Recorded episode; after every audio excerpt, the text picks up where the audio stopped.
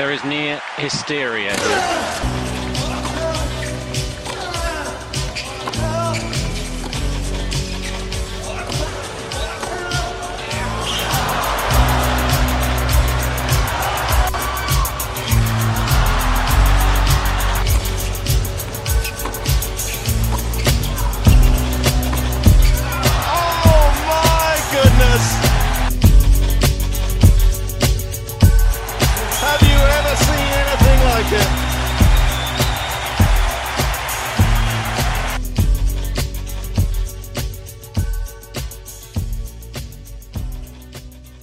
Salut à tous, la première partie du deuxième tour de l'US Open, c'est sur le Tipcast US Open, l'Americast, pour m'accompagner Nico. Salut Nico. Salut Bas, salut à tous.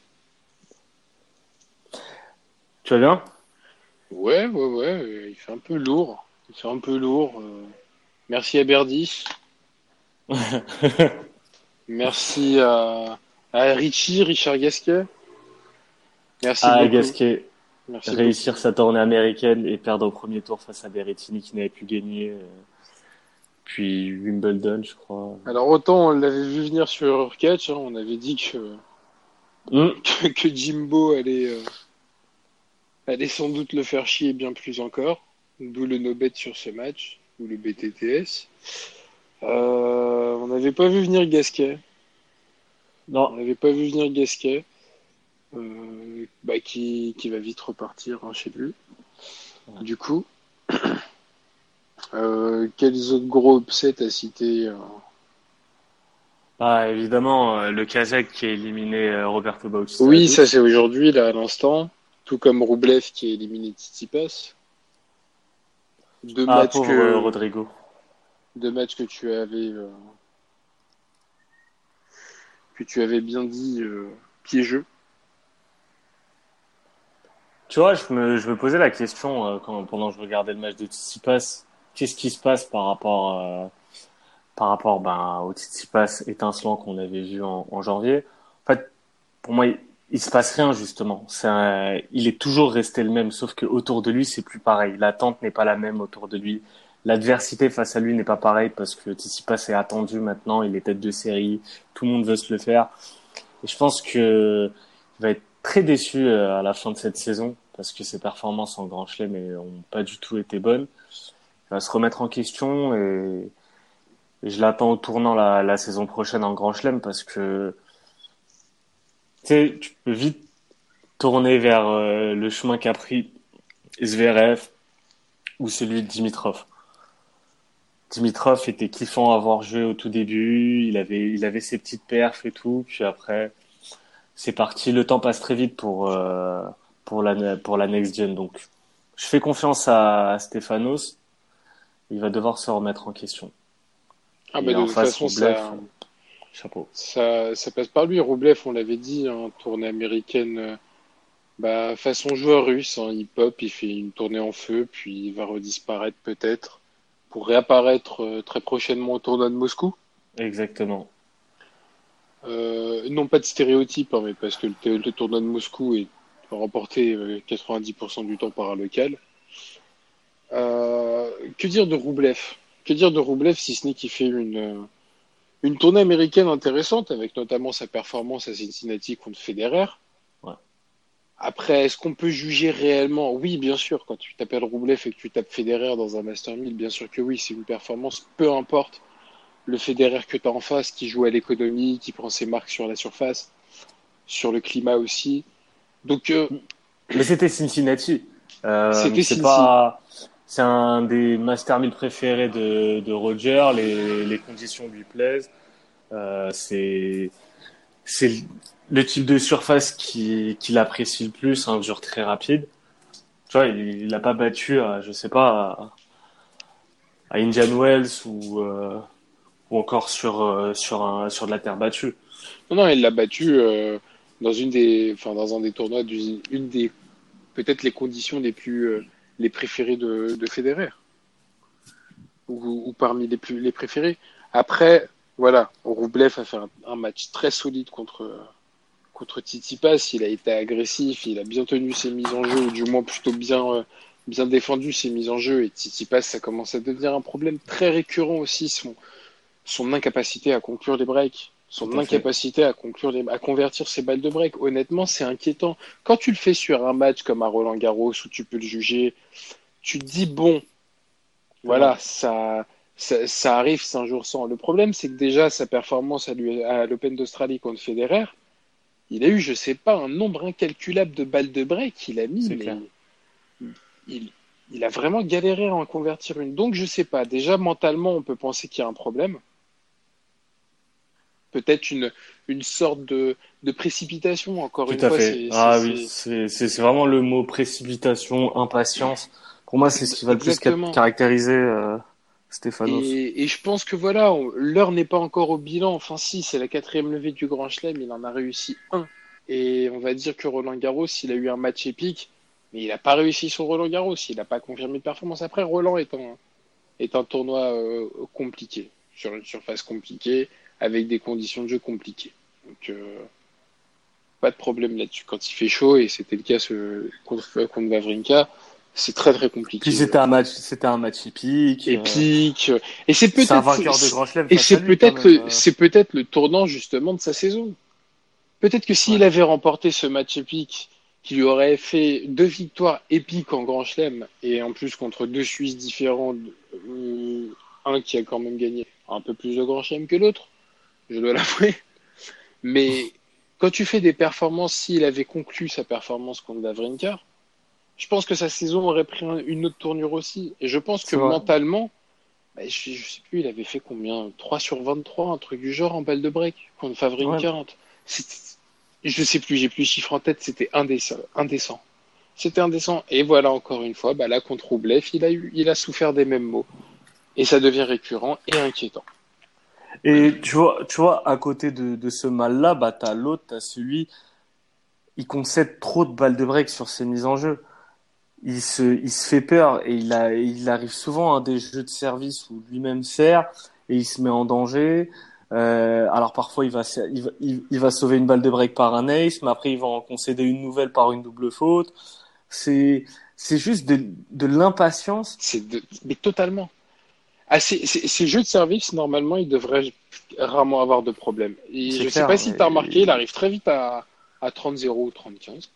Et là, tu sais pas pourquoi le mec bazarde. Mais tu as vraiment Ouais. l'impression, la sensation qu'il bazarde. Il bazarde son service ou il bazarde son coup droit qui suit, euh, qui suit le En plus, il a un beau service, il Mais est bon au filet. Euh, c'est un joueur qui est excellent et qui a tout pour être un vainqueur de Grand Chelem. On l'a dit, on le répète, il a tout. Juste, c'est juste mental et tactique où il doit, où il doit apprendre à canaliser toute son énergie. Et surtout, son, son physique ne tiendra pas tout le temps. Donc, il doit, il doit savoir s'économiser sur, euh, sur des points, s'économiser en termes d'énergie euh, donnée en se plaignant, etc. Ça va être, ça va être toute la tâche qu'il aura, que son coach aura.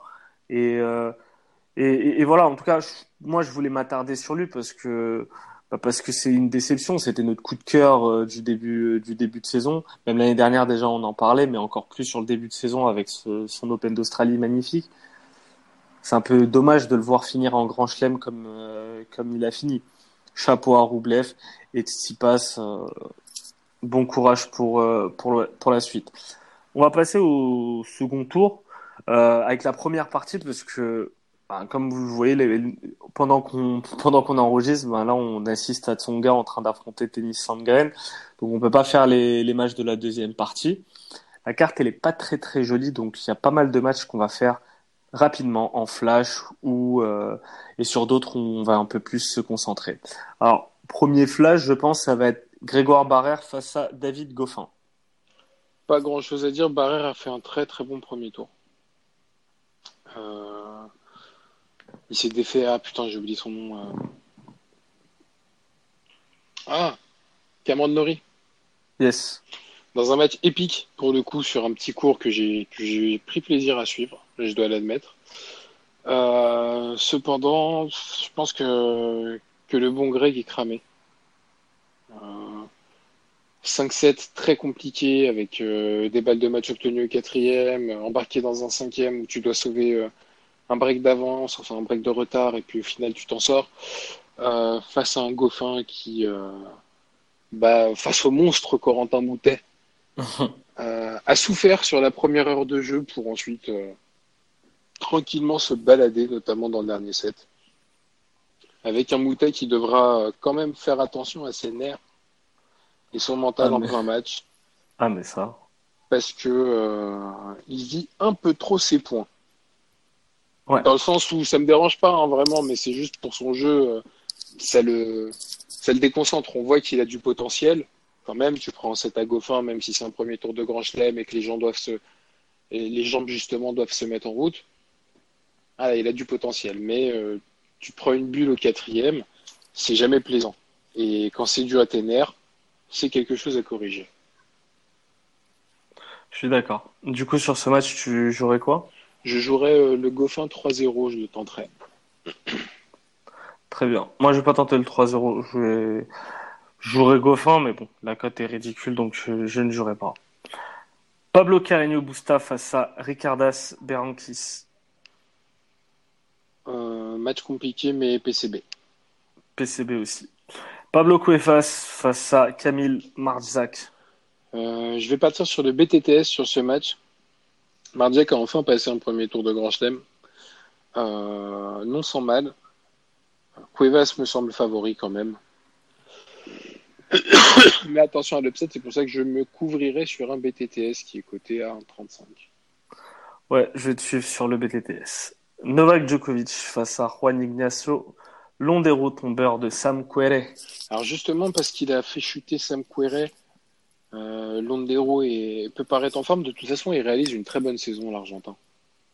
Euh, il- a percé en cette année, on va le dire, sur le tard un peu.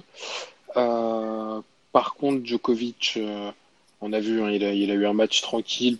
Par moments, c'était même malaisant pour Carbales Baena, dans le sens où tu voyais que Djokovic, bah, il jouait li- littéralement en marchant à la volée, en s'entraînant, en faisant courir volontairement son adversaire et en tentant des amortis, puis un jeu long, puis. Donc, s'il élève son niveau de jeu doucement, je pense que ça va être très compliqué quand même pour Londero. Je suis d'accord. Je- Pour moi. Danny Evans face à Lucas Pouille. Allez, Lucas, tes supporters sont là. C'est tout ce que j'ai à dire. Pouille côté 1,60, je le tente, ça va être très compliqué face à Evans. Ça va être un match, si vous le pariez, vous allez souffrir. Je vous le dis, on n'espère pas, mais il y a de fortes chances qu'on souffre devant l'écran avec Lucas. Cependant, ça, bah, sa meilleure perf ex aequo avec l'Open d'Australie en Grand Chelem, c'est à l'US Open. Euh, il avait fait demi, il me semble. Ah non, il avait fait quart. Ouais. Non? Euh, non, il a, il a fait demi, ouais, ouais, ouais. Donc, euh, Ouais, attends, tu me mets le doute là. je sais plus s'il avait fait. Je sais, il, Euh. je sais plus s'il sort Nadal en huitième ou en quart en fait. Il le sort. Ah, j'aime pas avoir des doutes de merde comme ça.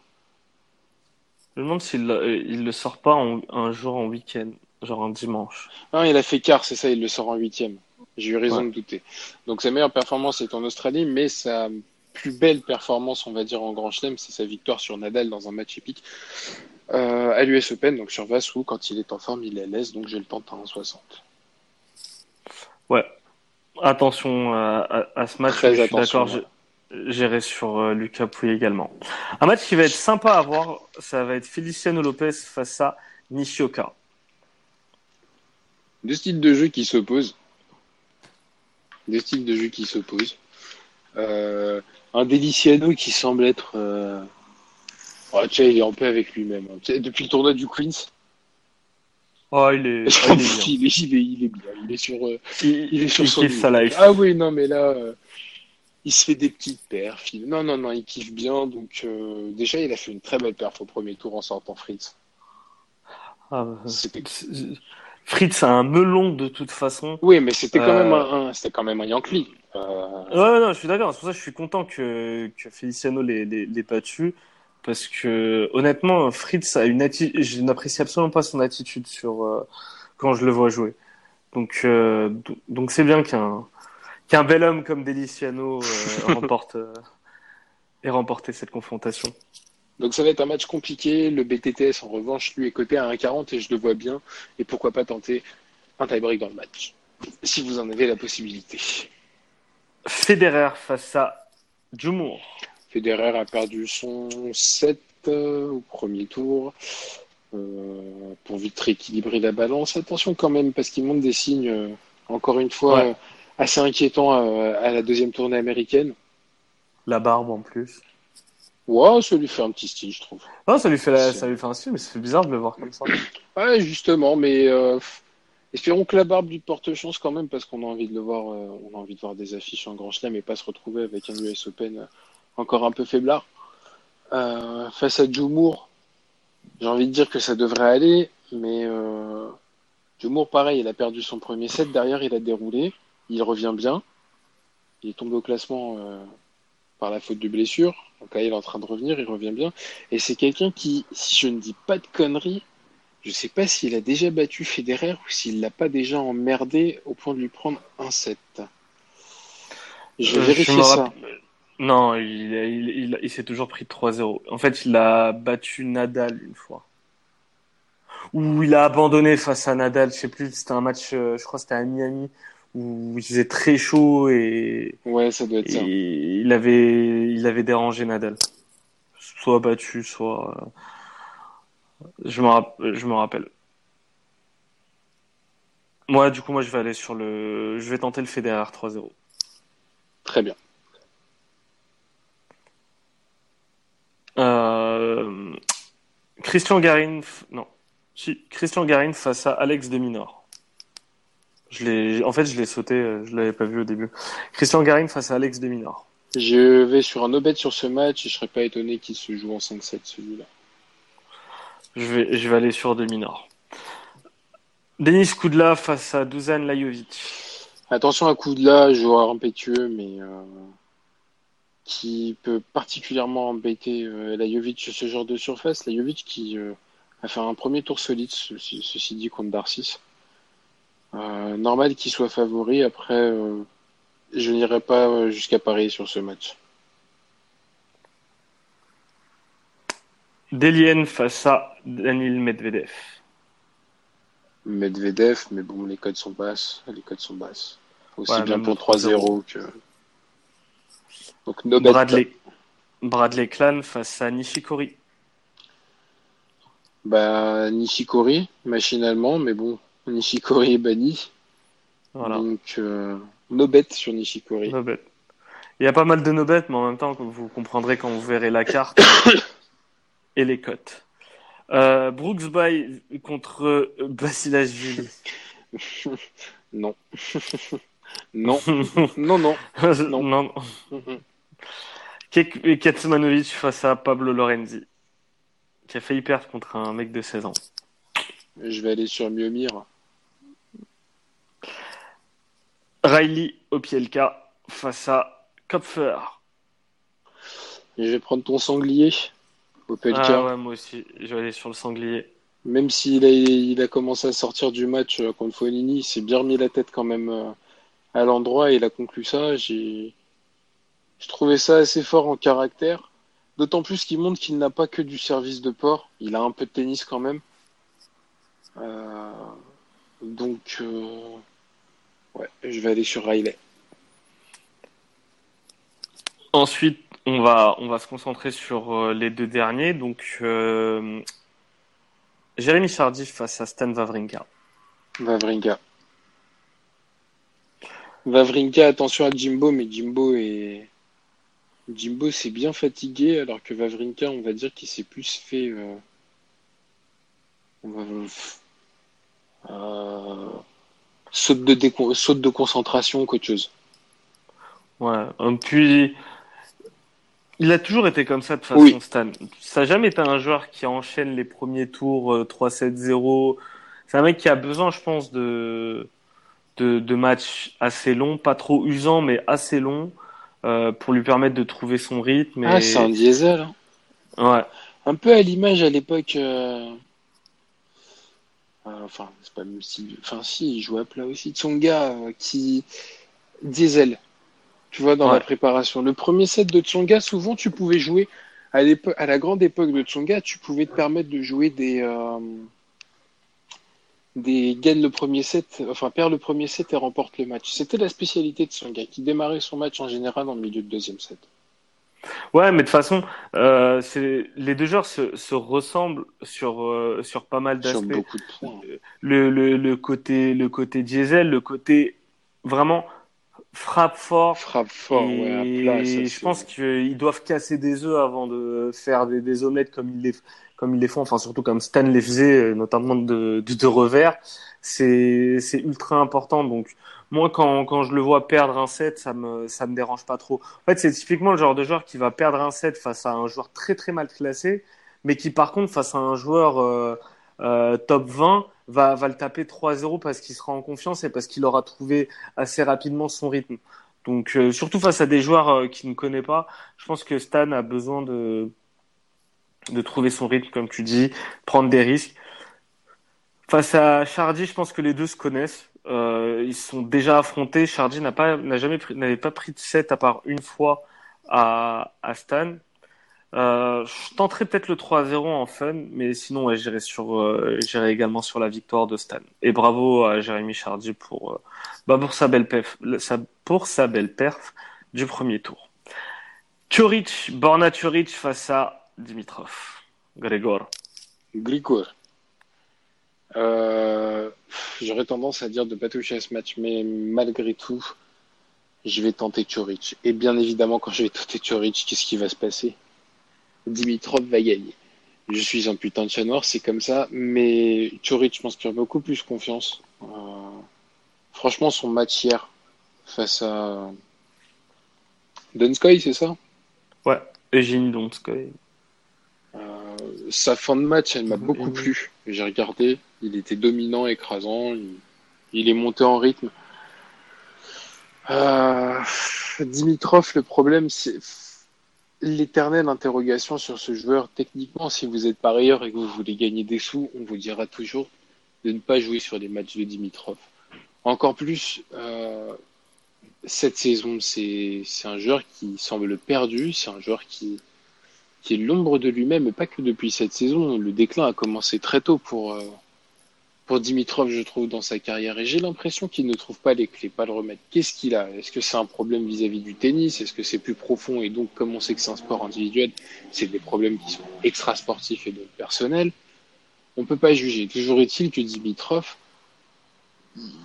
quand tu regardes un match actuellement, tu, tu sens pas un mec qui a envie de gagner un match tu sens pas un mec qui a envie de gagner un match, tu sens pas une implication à 100% sur un cours de tennis, tu sens pas un mec qui a la rage de perdre des points ou de louper ses choses. Tu, tu sens pas un vent de révolte en fait par rapport à par rapport à son jeu actuel et, et c'est inquiétant. Le seul souci, c'est que ça reste un, un joueur qui a qui a quand même énormément de performances, qui a un sacré background, et qui, s'il est au top de sa forme sur un jour, bah, peut taper absolument n'importe qui, encore plus un joueur comme Turic. Voilà pour résumer mon point de vue sur ce match.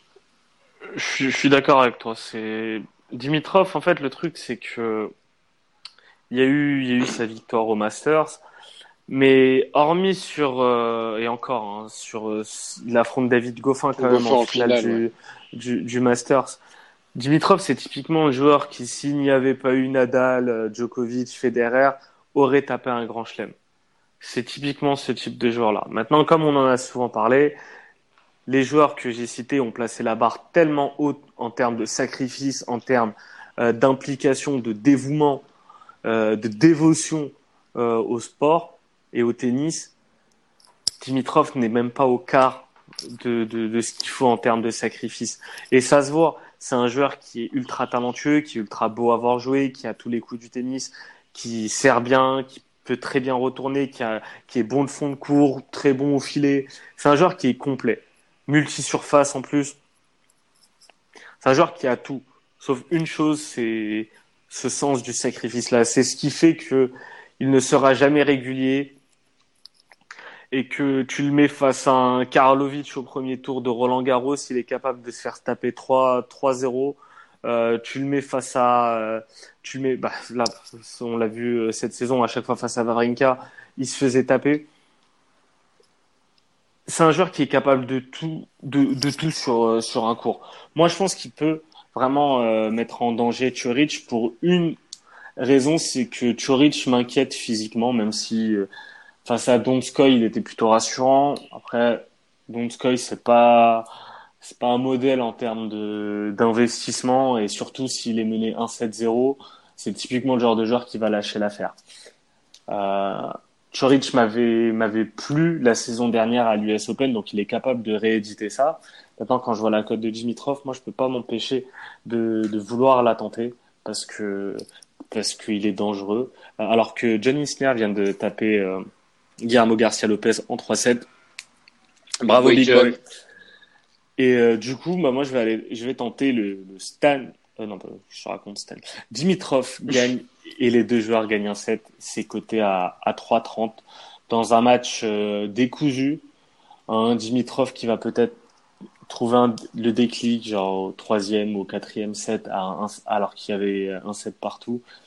Et je le vois, et je le vois remporter ce match. C'est pas un match simple. Du coup, je vais, je vais aller sur euh, la belle cote. Moi, je vais euh, me contenter d'aller sur Chorich. Euh, donc, je vais pas être d'accord avec toi. Je pense que Chorich est quand même euh, plus rassurant déjà. Ça, c'est c'est même indéniable. C'est même indéniable.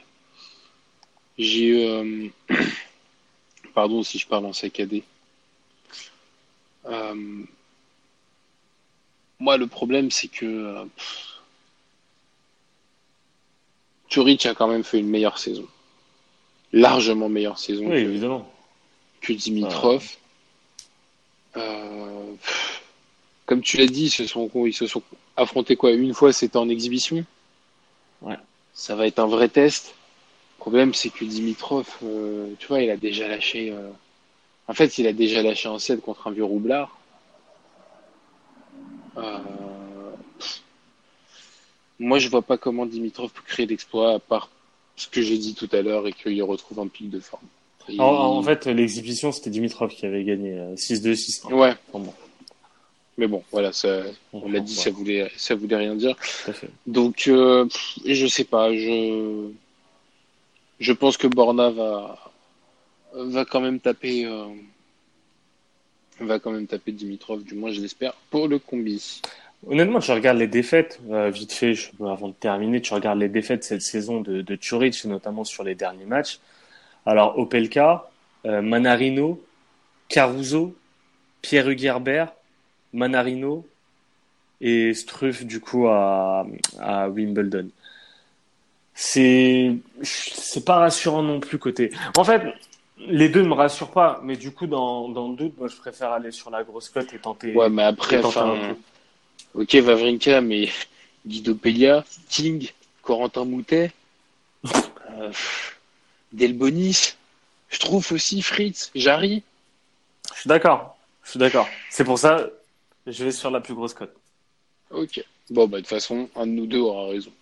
Et ouais, parce qu'on est comme ça. Et on... non, non, on, verra bien sûr. euh, Ah bah voilà, vous avez, rencontre. vous avez le choix, vous avez le, le choix de toute façon, votre feeling, vous avez aussi le choix de pas parier sur ce match. Nous, on choisit Aussi. de parier. Bassim me tente un coup euh, par rapport justement à l'expérience de Dimitrov et moi par rapport à la fraîcheur et à une régularité quand même plus, plus réelle chez Choric. Donc, euh, deux lectures, deux avis. de style. bah écoute Nico, c'est sur cette belle phrase qu'on va qu'on va se quitter. Je te remercie. Bah, j'ai un combi quand même. Ah merde, oui c'est vrai. J'ai un combi Pardon. pour, euh, pour nos, nos auditeurs. Donc euh, ça va être euh, Choric, du coup. Pouille, oui, il est très relevé le combiné. Euh, BTTS entre Lopez et Nishioka. Opelka et Vavrinka. C'est coté à 6,56 en espérant que ça passe parce que bon, entre Berdych qui, qui chie dessus, euh, Gasquet qui chie dessus, euh, ton combiné d'upset d'hier, mais qui s'est fait upsetter. Euh, on espère quand même des jours un peu plus euh, joyeux en termes de combinés, mais là est la difficulté de faire des combinés avec des cotes intéressantes. En effet. Et on va, je nous fais confiance, on va très vite Oui. rectifier le coche. Ouais, ouais. Ça, c'est pas un problème. Bon, Nico, je te remercie. Je Bah, te dis à tout de suite sur FIFA. Merci à toi, tout de suite sur FIFA. Bon tennis, bon match à tous, profitez bien de l'US Open et bon tips. Bon match.